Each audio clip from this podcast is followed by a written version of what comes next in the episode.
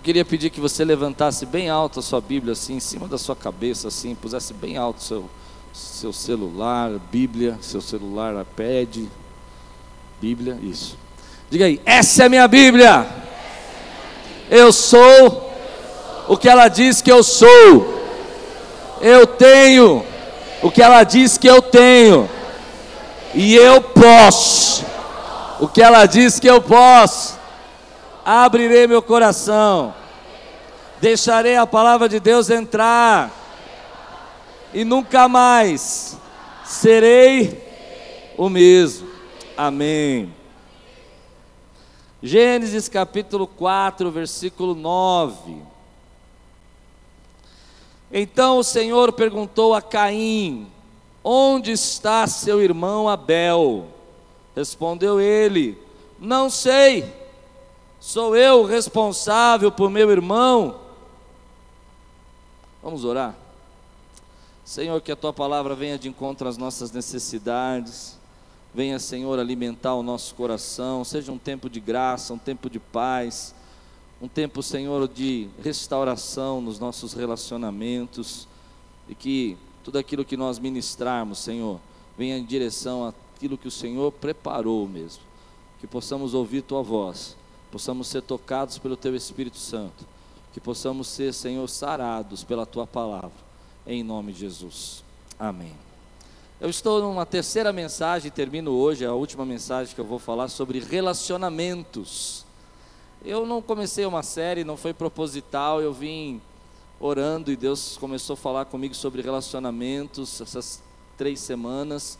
E na primeira semana nós falamos de relacionamentos tóxicos, lembram disso? Relacionamentos perigosos, a morte de Gedalias. Falamos sobre ah, pessoas que têm uma aldeia, uma comunidade emocional. É interessante que dizem que essa comunidade emocional tem um limite. Eu nem sabia. Outro livro lendo essa semana completou a história, livros diferentes. Dizem que a comunidade emocional tem 150 pessoas no máximo. É o que você consegue lembrar, pensar, ter amizade. 150, depois você começa a estressar. É verdade. Depois nós falamos que você precisa praticar uma coisa chamada abandono consciente, que é às vezes a pessoa está no teu navio e está afundando o teu navio, como Jonas e você precisa ter essa sabedoria de saber tirar algumas pessoas que estão afundando você. Semana passada nós falamos sobre ser misericordioso. E se você quiser viver misericórdia, você precisa aprender a ser um misericordioso, principalmente quem é o seu próximo. Se você quiser saber quem é a pessoa que é o seu próximo, quem é o seu amigo, quem é a pessoa que você pode contar, procure os misericordiosos. Se algum dia você estiver à noite na rua e o seu pneu furar e você não tiver step, saiba que existe um misericordioso que Deus colocou na sua vida e são os misericordiosos que nos ajudam, que nos abençoam. Mas para nós podermos encontrar os misericordiosos, nós precisamos ser um misericordioso. Então que Deus te dê uma aldeia repleta de pessoas misericordiosas na sua vida. Mas aí eu venho essa semana pensando sobre esse texto de Caim com Deus. Há muita coisa dita sobre esse texto. Por exemplo, Deus não é onisciente, porque como ele perguntou onde estava Abel, se ele não. Se não, esquece aí, gente. Isso aí é bobagem. Deus é onisciente, ele continua sendo onisciente. A verdade, a pergunta que Deus está fazendo, onde está o seu irmão, é uma pergunta para encontrar o coração de Caim. É uma pergunta para encontrar o pensamento de Caim. Qual é a ideia que Caim fazia para matar o seu irmão? Nesse texto, Caim já tinha matado Abel, e a Bíblia diz lá em 1 João que ele matou por inveja, matou porque o coração dele era duro, o coração dele estava invejoso. Mas aqui Deus chega para ele e fala assim: escuta, onde está o teu irmão Abel? Onde estão tá as pessoas que que são importantes para você? Em que lugar você tem colocado elas no seu coração? De que maneira você se relaciona com elas? E a resposta de Caim, a frase de Caim, é uma frase que para mim é muito atual. É uma frase que você vai encontrar dentro da sua família e vai encontrar dentro do seu trabalho, vai encontrar inclusive dentro de igrejas. A resposta de Caim não deveria ser a resposta de um cristão, mas é muitas vezes a resposta de um cristão. A resposta do Caim é não sei. Qual é a resposta de Caim? Não sei. E sou eu, sou eu que deveria cuidar do meu irmão? Sou eu o guardião do meu irmão? Sou eu que deveria me importar com ele? Essa é uma resposta que expressa um momento filosófico que eu acredito que nós estamos vivendo. Sabe qual é o momento que nós estamos vivendo? Nunca antes, eu acredito, na humanidade, a resposta de Caim foi tão atual. Verdade ou não, meu irmão? É o momento do individualismo. Isso que me chamou a atenção. Nós estamos tornando pessoas individualistas pessoas que estão dizendo para si mesmo: olha, eu não tenho nada a ver com você, não tenho nada a ver com seus problemas, eu tenho que cuidar da minha vida, eu preciso ser feliz, eu preciso viver, eu preciso conquistar, e eu não tenho mais tempo para perder com você ou com seus problemas, agora é minha vez, chegou a minha hora. Dá até para fazer um hino disso, né? E aí a gente começa a esquecer as pessoas que estão ao nosso redor, as pessoas que são importantes para nós. E é triste isso, meu irmão, porque quando o individualismo chega a um momento explosivo, a um momento de, de loucura, uma, um momento de insanidade, as pessoas começam a esquecer dos seus pais, começam a esquecer dos os pais começam a esquecer dos seus filhos, as pessoas começam a esquecer dos seus irmãos, as pessoas começam até a desejar a morte de tão individualista. Mas antes que você desista dessa mensagem, deixa eu explicar uma coisa para você. Embora a Bíblia nos ensine a amar ao próximo e não ser um individualista, uma pessoa que só pensa em si mesmo e só se importa com você mesmo, a Bíblia também nos ensina, e é muito importante que você entenda essa distinção, que nós somos seres individuais, que somos indivíduos, que temos uma individualidade. Então você ter a sua individualidade é legal, é bênção. Vale a pena você ter os seus gostos, o seu jeito de pensar e as coisas que você deseja para a sua vida, desde que isso não seja a custa, a morte, o sacrifício, ao roubo, ao extorquir as pessoas que você ama para defender a sua individualidade. Aí você é um individualista. O que é triste, querido, é quando a gente vê isso dentro das nossas famílias. Por exemplo, filhos que depois de adultos não tem mais tempo para os seus pais. É muito triste isso. Os seus pais agora cuidam dos seus filhos, mas cuidam porque eles prestam serviço para você. Enquanto eles forem importantes, você visita-os. Quando eles deixarem de ser importantes, vocês. Forte isso, né? E o que, que nós vamos ensinar nessa geração? Nós vamos ensinar essa geração a ser individualista, pensar só em si, pensar só nos seus problemas. Isso tem me incomodado. Honestamente falando, isso tem me incomodado. Porque talvez você esteja pensando aí, dizendo assim, pensando aí no seu cadeira, dizendo assim, poxa, pastor, mas veja bem, o mundo é assim mesmo. O mundo é desse jeito, só que eu faço o quê? As pessoas estão pensando em si mesmas, e eu tenho que pensar em mim. E aí eu chego numa conclusão que é onde eu quero começar a pregar. Agora eu quero começar a pregar. Sabe qual é a conclusão que eu chego? O mundo é assim mesmo, e a maioria das pessoas que começaram a se tornar extremamente individualistas, extremamente pensar em si mesmo, elas têm razões para fazer isso. O individualismo é uma explosão, uma explosão às vezes de angústia, uma explosão às vezes de depressão, uma explosão às vezes de tristeza e de decepção. Você já se entregou tanto, você já se doou tanto, você já fez tanto pelos outros que hoje você não consegue pensar. Você explodiu. Você explodiu ao ponto de dizer: a partir de agora eu vou pensar em mim só. E essa explosão tem uma causa, tem uma razão, tem um motivo. O motivo é que você já fez, você se doou, se machucou, serviu e foi maltratado. Então eu não vou discutir com você se você não tem razão de pensar assim. Eu não vou discutir com você se não está certo muitas vezes a gente sofrer e dizer, oh, pera um pouquinho, eu preciso do meu tempo. O que eu vou dizer para você é que o individualismo leva ao amor esfriar. O seu coração começa a esfriar. Quando você começa a se tornar apenas uma pessoa, só pensar em você, você dá brecha para depressão, você dá brecha para solidão, você dá brecha para se sentir sozinho e o seu amor esfria. E sabe o que acontece com a gente quando o amor esfria? A gente vai se distanciando de tudo, de todos, de Deus. O amor esfria. E aí as pessoas dizem para nós assim, mas pastor, eu tenho minhas razões. Eu digo, claro, bom. O problema é que isso não é bom. O problema é que isso não resolve. Isso é só uma explosão de sentimentos e tristezas que vão te levar a outros problemas maiores e que não vai resolver. Hoje eu tenho uma pregação muito simples para entregar para você. Deixe o amor de Deus aquecer seu coração. Levante sua mão e diga assim: Eu tenho o amor de Deus e eu não posso deixar o amor esfriar. Aleluia. O amor esfria quando eu começo a esquecer as pessoas que são importantes, quando eu começo a deixar de lado quem eu deveria cuidar. O amor esfria quando eu trato com indiferença. E às vezes a gente tem esses problemas dessa explosão de individualismo, porque quem deveria cuidar não cuida. Eu não sei se você já prestou atenção nesse texto, mas esse texto está falando uma coisa interessante. Caim é o irmão mais velho. Caim é o irmão mais velho. Num país oriental, o irmão mais velho, ele é o esteio. Aqui no Ocidente, um pouco menos, mas também é. Quem é irmão mais velho aqui vai entender o que eu vou dizer. Olha para o seu irmão, vigia ele, vê onde ele foi. Não é assim?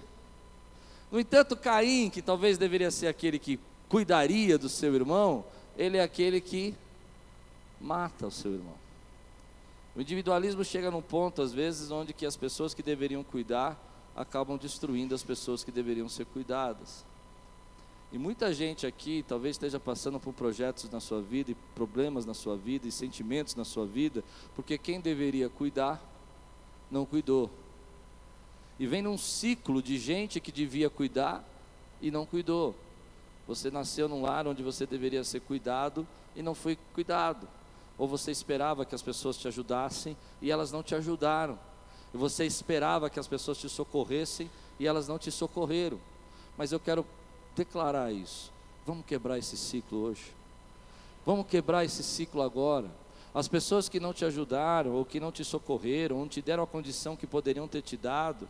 Eu me lembro quando criança discutindo na minha família, a extrema necessidade que nós estávamos passando, 14 anos de idade, uma reunião de família, e meu pai era uma pessoa que tinha condições, mas nós passávamos necessidade.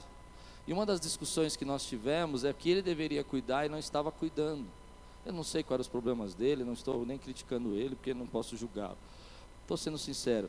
Mas uma coisa eu aprendi naquela época: ainda que as pessoas que deveriam cuidar não cuidam de você, o amor de Deus jamais esfria por você.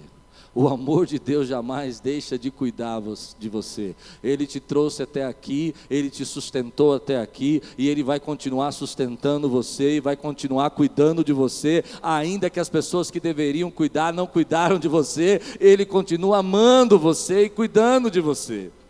Quantos podem dizer amém por isso? Eu quero fazer algo aqui diferente. Levante sua mão bem alta e diga assim: não deixe o amor esfriar. Você pode ter razões, você pode ter motivos, mas você tem uma razão maior para não deixar o amor esfriar, porque Deus te amou de tal maneira que deu o filho dele por você naquela cruz, derramou sangue por você e disse: Tu és meu e te comprou com preço de sangue, Ele é o teu Deus. Você tem uma razão poderosa para não deixar o amor esfriar, a graça e o amor de Deus, que é a força que te sustenta hoje. Se nós formos discutir se você não tem direito de explodir, você vai ter. Mas eu estou lhe dando uma razão maior para não explodir em indiferença, para não explodir em, em arrogância, para não explodir em individualidade, em egoísmo. Eu estou te dando uma razão maior. Deus ama você e o amor dele jamais se esfriou por você não importa onde você se escondeu, não importa no buraco que você entrou, não importa na caverna que você está hoje, Deus continua amando e cuidando de você. Depois da morte de Abel, o sangue de Abel, diz a palavra, clamava, hum, e Deus continuou cuidando dele. E lá em Hebreus, porque para nós a morte é o fim, a tristeza, eu é o desespero, não tem esperança. Lá em Hebreus, ele vai fazer parte de uma família, de um grupo chamado Heróis da fé. A morte não é o fim para nós, querido. Nunca será e nunca vai ser. Você crê nisso? Eu creio em vida eterna, eu creio em volta de Jesus, eu creio em arrebatamento, eu creio em céu. Quantos creem aqui? Pode dizer amém. Em tempo de ceticismo, tem cristão que não acredita nada disso. Eu creio. Eu creio que Jesus vai voltar. Você crê ou não? Então você tem razões especiais para não deixar o amor esfriar. Às vezes nós vamos nos tornando indiferentes. Problemas aconteceram na nossa vida, situações do seu casamento, problema com seus pais, e nós vamos nos tornando indiferentes. Essa semana eu vi uma história que eu achei muito. Eu já conhecia, mas falou muito comigo essa história. Não sei se vocês conhecem a história das janelas quebradas. Já ouviram falar das janelas quebradas? História das janelas. Quem conhece a história das janelas quebradas? Não conhece? Conhece? A história das janelas quebradas é muito interessante. Se você aqui na, aqui na avenida aqui do lado aconteceu exatamente isso. Tinha um prédio bonito, lindo, maravilhoso aqui na avenida grande, cheio de vidros, janelas de vidro, e de repente alguém passa lá e quebra a janela. Explode a janela. E aquilo fica daquele jeito, com a janela quebrada, o buraco aberto, passa uma semana, duas, três, você vê mais uma janela quebrada, mais duas janelas quebradas, mais três, daqui a pouco está tudo pichado o prédio, estava tudo destruído, tudo abandonado, começaram a quebrar as paredes. Isso chama o efeito da janela quebrada. Que quer dizer o seguinte, calma, você vai entender. Quando você começa a agir de forma indiferente a uma pequena situação, outras pessoas que veem essa indiferença começam a reagir de acordo com a indiferença. Ou seja, as pessoas veem a janela quebrada e falam: não, aqui pode quebrar a janela, vamos quebrar, não tem ninguém olhando, opa, aqui é lugar. E começam a destruir. Isso é tão interessante, porque em Nova York, lá em 1980, o índice de criminalidade estava lá em cima. Lá no, pessoas se matavam, principalmente no metrô. Entravam no metrô, começavam a brigar, uma pessoa tirava na outra, e houve um acidente lá que um homem entrou no metrô e quatro jovens estavam fazendo baderna. Ele sacou a arma e matou os quatro. Matou os quatro. Quando ele foi preso, ele foi absolvido. E disseram porque o motivo dele ter feito isso é porque havia muita criminalidade. Agora olha que interessante, contrastaram um mestre de segurança, um cara que sabia tudo sobre segurança. Ele foi lá no metrô, ele falou é o seguinte: nós vamos resolver esse problema de criminalidade nós vamos acabar com ela. Nós vamos parar de tirar as pichações, não vamos deixar mais o metrô ser pichado, não vamos mais deixar roletas quebradas, nem vidros do metrô quebrado, e todos os trens vão estar em ordem bonitos. Quando ele falou isso, a pessoa disse assim: Ei, tá maluco? A gente tem que pôr policial, a gente tem que pôr, prender os bandidos. Ele falou: Tá bom, vamos fazer um teste. O trem, escolheram uma linha, a linha mais perigosa, que é do Bronx para o centro, linha 7, pegaram esse trem. O trem, quando ia, chegava no ponto final, entrava um batalhão de 15, 20 pessoas, e limpava o trem, tirava toda a pichação, arrumava tudo, o trem voltava limpinho. Foram levando para a linha 7, para a linha 4, todas as linhas do metrô, e a criminalidade foi caindo. Por quê? E aí que você vai entender o que isso tem a ver com o meu texto. Pessoas reagem de acordo com o contexto. Pessoas tomam decisão de acordo com o contexto. Quando as pessoas viam os metrôs sujos e quebrados e as situações, as janelas quebradas, elas entendiam que ali não tinha ninguém tomando conta e elas poderiam fazer o que elas quisessem. Mas quando elas viam o contexto daquele lugar arrumado, maravilhosamente limpo e tudo pronto, diziam, alguém está cuidando disso e elas se comportavam de acordo com o contexto. Eu quero dizer algo para você: os nossos relacionamentos são iguais.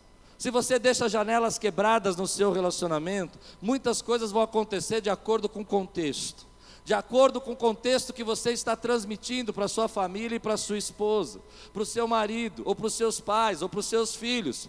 Nós achamos que eles vão entender que nós os amamos, mas eles vão entender o contexto que nós estamos ensinando para eles. Há um contexto escrito por trás daquilo que você está fazendo. Quantos estão entendendo o que eu estou pregando aqui, meu irmão? E às vezes no nosso relacionamento começa a existir uma janela quebrada, a janela da indiferença, a janela de que você não se importa, a janela que você não aguenta mais, a janela que você não ajuda e você não está, não está se importando com o que está acontecendo com a sua família. Uma janela quebrada vai abrir duas janelas quebradas, três janelas quebradas, e o contexto está dizendo que aquelas pessoas que você ama e que são importantes para você, elas não são tão importantes para você, porque você não tem tempo para elas, porque você não tem como cuidar delas. E um problema vai trazendo outro problema. E uma situação vai trazendo outra situação. Às vezes o teu filho, você o ama, está preocupado com um presente de Natal para ele, mas no contexto você não tem tempo para ele porque você está sempre plugado no celular.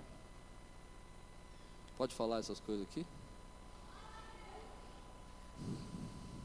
Posso ouvir um fala a Deus igual do pastor Acessível? Não foi tão bom, pastor. Não... O contexto.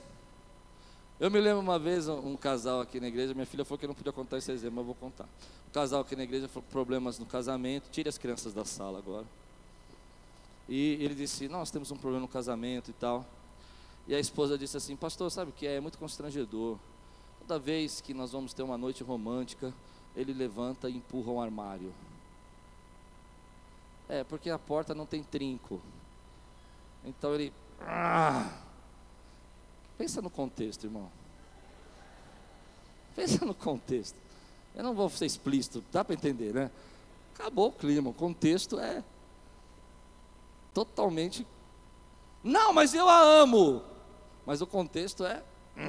Ah, é muito ruim isso, irmão. O contexto fala muito a respeito de quem nós somos e o que nós estamos fazendo. O contexto também indica a nossa indiferença, a maneira como nós estamos agindo com indiferença para os nossos filhos. Às vezes, nesse individualismo tão grande que nós estamos vivendo hoje, nós estamos criando um contexto dentro de casa que cada um é por si. Dizemos que somos uma família, mas no contexto cada um está preocupado por si. Sabe o que é o problema dessa história? É que as pessoas tomam decisões não baseadas nas suas palavras. Ou seja, o seu filho vai tomar uma decisão, você vai tomar uma decisão, sua esposa vai tomar uma decisão, baseado no contexto. Vou provar isso para você. Fizeram uma pesquisa com jovens seminaristas apaixonados por Deus nos Estados Unidos. Engraçado que eles pregaram para eles, pediram uma pregação para eles do samaritano. Samaritano, preguei semana passada, deles tirarem, é, pegar a pessoa ferida e socorrer. E perguntaram para o jovem assim: escuta, quantos aqui estão dispostos a socorrer as pessoas que estão feridas? O que, que você vai. E eles falam: não, nós estamos apaixonados por Deus, nós queremos salvar as pessoas, tirar as pessoas da rua. Mas era uma pegadinha, era uma faculdade, era uma pegadinha. Na porta daquela entrevista, tinha um cara ferido, machucado. Entende a pegadinha? E eles disseram assim: olha, é o seguinte, vai correndo da sua palestra lá no, lá na, no auditório tal, porque eles estão te esperando e você está atrasado.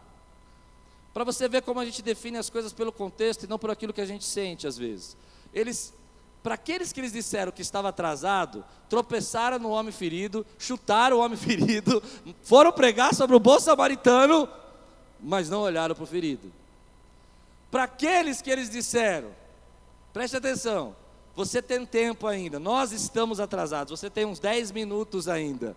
Esses pararam e socorreram, porque a decisão foi tomada pelo contexto. Então preste atenção, quero, quero que você entenda isso. Qual é o contexto da sua vida?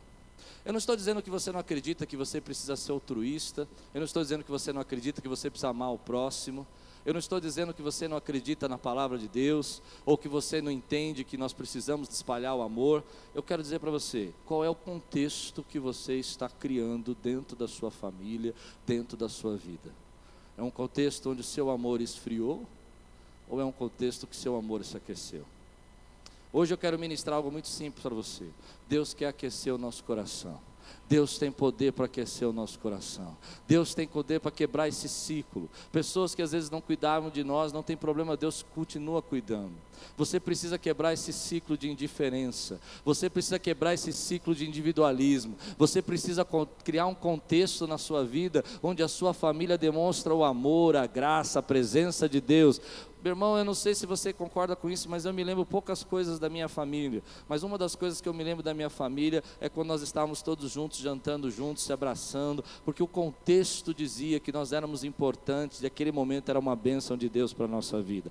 Crie um contexto abençoador, um contexto restaurador, um contexto de graça, um contexto de paz. Por quê? Porque Deus está aquecendo o seu coração hoje, porque Deus tem poder para aquecer o seu coração. Levante sua mão e diga assim: Senhor, eu quebro um ciclo agora, eu quebro um ciclo de indiferença, porque uma janela quebrada só gera mais janelas quebradas, e uma indiferença só gera indiferença. Quebra esse ciclo agora na tua vida, meu irmão. Dá um glória a Deus aí. Espalhe o amor, aqueça o seu coração aqueça o seu coração. Aleluia. Esse texto, ele veio falando comigo de uma maneira diferente assim. Porque quando eu fiquei pensando de quem deveria cuidar e não cuidou, meu coração ficou meio tristinho, sabe? Quantas oportunidades você acha que você perdeu porque quem deveria cuidar e não cuidou? Você já disse assim, puxa, eu poderia ter estudado numa escola melhor, ou eu poderia ter tido uma vida diferente se eu tivesse sido cuidado de forma diferente? Mas tem uma história na Bíblia que uma vez um pastor pregou aqui, e essa história falou muito comigo. A palavra de Deus diz lá, quando Saul está em guerra, e ele perde uma batalha, e Saul é morto, lá no palácio tem um nenezinho nenezinho chamado Mefibosete. Mefibosete está sendo cuidado por uma ama. A ama deveria cuidar dele, a ama deveria ampará-lo, a ama deveria ajudá-lo. Mas a ama, numa boa intenção, querendo preservar, porque sabia que ele era agora o herdeiro do trono e ele poderia ser morto, abraça Mefibosete, pega ele no colo e sai correndo. E Mefibosete escorrega ele escapa. No desespero, na pressa, na boa intenção, ele escorrega e ele cai no chão. E a maneira como ele bate, diz a Bíblia, no chão, ele machuca as suas pernas e fica paralítico, não consegue andar. E quando eu lembro dessa história, mexe comigo, porque às vezes pessoas que deveriam cuidar da nossa vida nos feriram. Gente que a gente esperava que fosse os nossos irmãos e pares, às vezes até por boas intenções de querer nos ajudar, acabaram nos machucando. E você escorrega, e você fica ferido, e você fica machucado. Eu não sei se você entende, mas como isso fala comigo? Problemas que você passou na sua infância, situações que você viveu na sua adolescência, na sua juventude, ou até agora mesmo, gente que você tinha um relacionamento e que de alguma forma feriu você escorregou. E agora você está machucado. A Bíblia diz que ele vai parar então no lugar chamado Lodebar. Diga comigo, Lodebar. Lodebar, é um lugar de pobreza. Lodebar é um lugar de desgraça. Lodebar é um lugar de tristeza. Lodebar fica as pessoas que estão ali aleijadas. Eu, e essa história fala comigo, eu fico lembrando dela às vezes. Porque às vezes nós estamos assim, no momento da nossa vida onde que é um Lodebar. Tudo está fechado, tudo está difícil. É interessante a expressão que ele usa para si mesmo. Ele diz: o que, que o rei vai querer com um cão morto?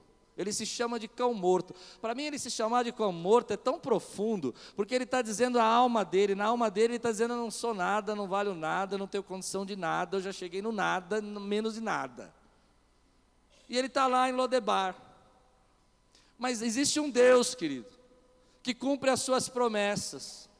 Existe um Deus que não esquece dos planos que ele tem na sua vida. E um dia ele faz o rei Davi se lembrar de uma promessa que ele fez. E naquele dia, e eu acredito muito nisso que eu estou dizendo para você, o Espírito Santo lembrou o rei Davi, acordou o rei Davi e disse: Ei, você tem uma promessa que você não cumpriu. E o rei Davi vai até os seus, seus homens de segurança, seus homens de confiança, e diz assim: Ei, existe alguém, será que existe alguém da família de Jonatas que eu pudesse abençoar? E eles dizem: existe sim, existe um homem chamado Mefibosete, que é um aleijado e que mora em Lodebar. E eu quero ministrar isso na sua vida hoje, meu irmão. Talvez você esteja em Lodebar, talvez você se esteja sentindo aleijado por algumas dificuldades que você passou, mas Deus ainda lembra as promessas que Ele fez a você. Talvez você esteja dizendo que quem deveria cuidar de você não cuidou, e quem deveria te socorrer não socorreu, e você acha que suas oportunidades fecharam, e elas não acabaram, elas não fecharam. Então o rei diz: mande buscá-lo, mande buscá-lo. E eu fico imaginando Mefibosete naquela casinha dele, esperando, e de repente para a carruagem do rei. Ah, meu irmão, eu vou, eu vou profetizar. Você já escutou essa pregação, eu sei, eu já escutei tantas vezes, mas eu senti desejo de repetir, eu vou repetir ela. Eu creio que há um momento na minha vida e na sua vida que vai parar uma carruagem na sua frente e promessas vão se cumprir. Você acredita nisso? Quantos acreditam? Posso dar glória a Deus por isso, querido? Então chega a carruagem. E você sabe a história. Mas o Espírito Santo está me pedindo para lembrar você. Amém, querido? E quando essa carruagem para, ele sabe. Eu fico imaginando que primeiro Mefibosete achou que ia morrer, né? Porque o rei que é comigo descobriu que eu sou parente de Jonathan, vai matar o último descendente do trono. Mas na verdade, Deus estava levando ele lá. E a carruagem veio e falou assim: Nós viemos te buscar. E Lodebar na sua vida acabou. Terminou. As pessoas que te feriram, que não te ajudaram, não importa. As promessas vão se cumprir. As oportunidades que não chegaram na sua vida, não importa. As pessoas que você se relacionou e que te feriram, não atrapalham agora os planos de Deus na sua vida. Não atrapalham os propósitos de Deus. As janelas que estão quebradas, vai fechando uma a uma. Aqueça seu coração, porque Deus ainda cumpre promessas. Pessoas que tentaram tratar você com indiferença, pessoas que trataram você com individualismo, não importa. Deus ainda tem carruagens e cumpre promessas e lembra das pessoas do que elas têm que fazer. Aleluia! Então ele chega no palácio, eu acho lindo essa cena, para mim eu acho lindo.